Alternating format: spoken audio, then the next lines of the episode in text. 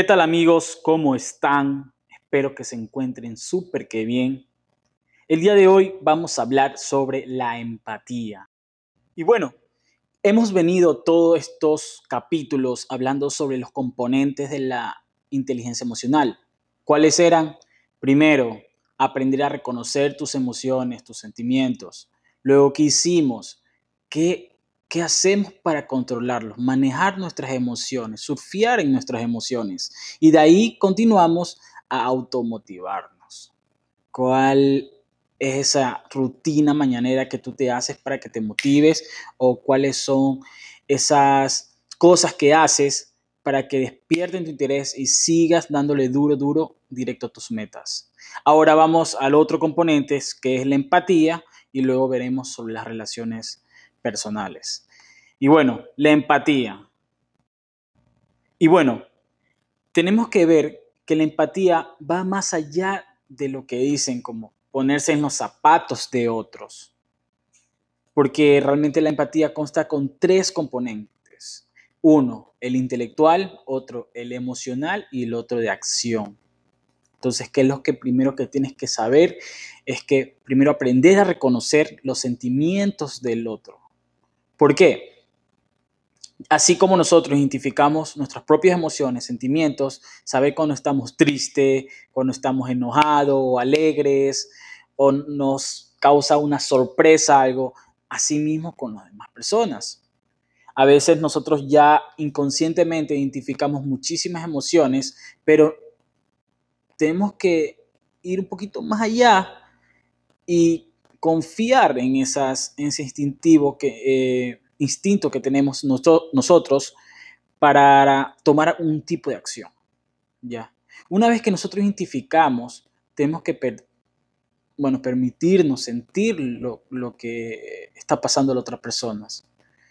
Esto nos vuelve más humanos y sobre todo mostrar muchísima más empatía. No solo es saber, no solo es constar de ver cómo la persona eh, está pasando un enojo o un, tipo de tristeza, sino de, de sentirlo, ¿ya? Y cómo piensa, porque es muy diferente una, cómo piensa una persona emocional que una persona más pragmática, una persona más lógica de pensamientos. Y tú tienes que pensar como ellos piensan, buscar pensar y sentir como ellos, ellos lo hacen, ¿no? No solo ser eh, distinto de, de ver cómo ellos se comportan, ¿no? Por ejemplo, una persona lógica, pragmática, puede ser que, o de temperamento fuerte, tú tiendes a, si tú te pones como que, ay, sí, entiendo cómo que estás molesto, esa persona quizás no estás conectando con esa persona.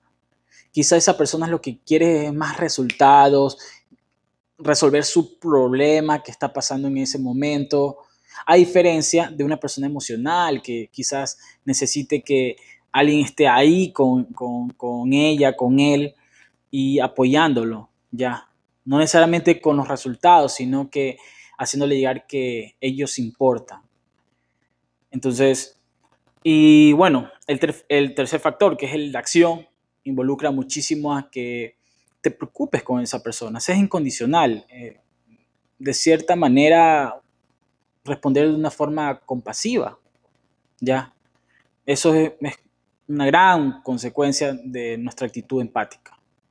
Entonces, como dijimos, los tres componentes, uno ya intelectual, una parte de saber cómo piensan, mm, y también en los sentimientos, ¿ya? Cómo piensan, cómo sienten esas personas. Luego, segundo, sentir, sentir, eh, la parte emocional, ponerse eh, en, su piel de qué es lo que están pasando. O sea, imagínate la frustración que siente esa persona por cómo piensa, cómo siente, y luego llevar la parte de acción, tomar acción en base a eso. Y esas tres elementos, la empatía, va a ayudar a que conectes muchísimo con ellos. Entonces, esto ha sido con respecto a la empatía, va muchísimo más allá de solo decir es ponerse en el zapato del otro, de, los otros, y, y debes ver todos estos elementos, tanto intelectual, tanto emocional y tanto de acción. Ahora, un tip puedo decir que a las partes, a las personas más lógicas, pragmáticas, es más enfocarse un poquito de, en la parte del componente intelectual y el componente de acción. Ya. En cambio, ya las personas emocionales, ya tienes que poner el otro componente emocional.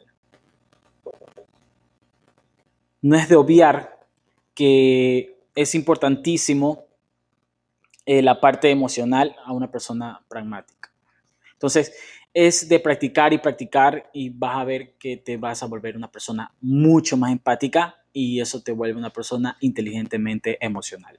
Entonces, esto ha sido todo de hoy. Espero mañana em, que escuchen el siguiente episodio sobre las relaciones personales, interpersonales, cómo desarrollas en tu día a día. Chao.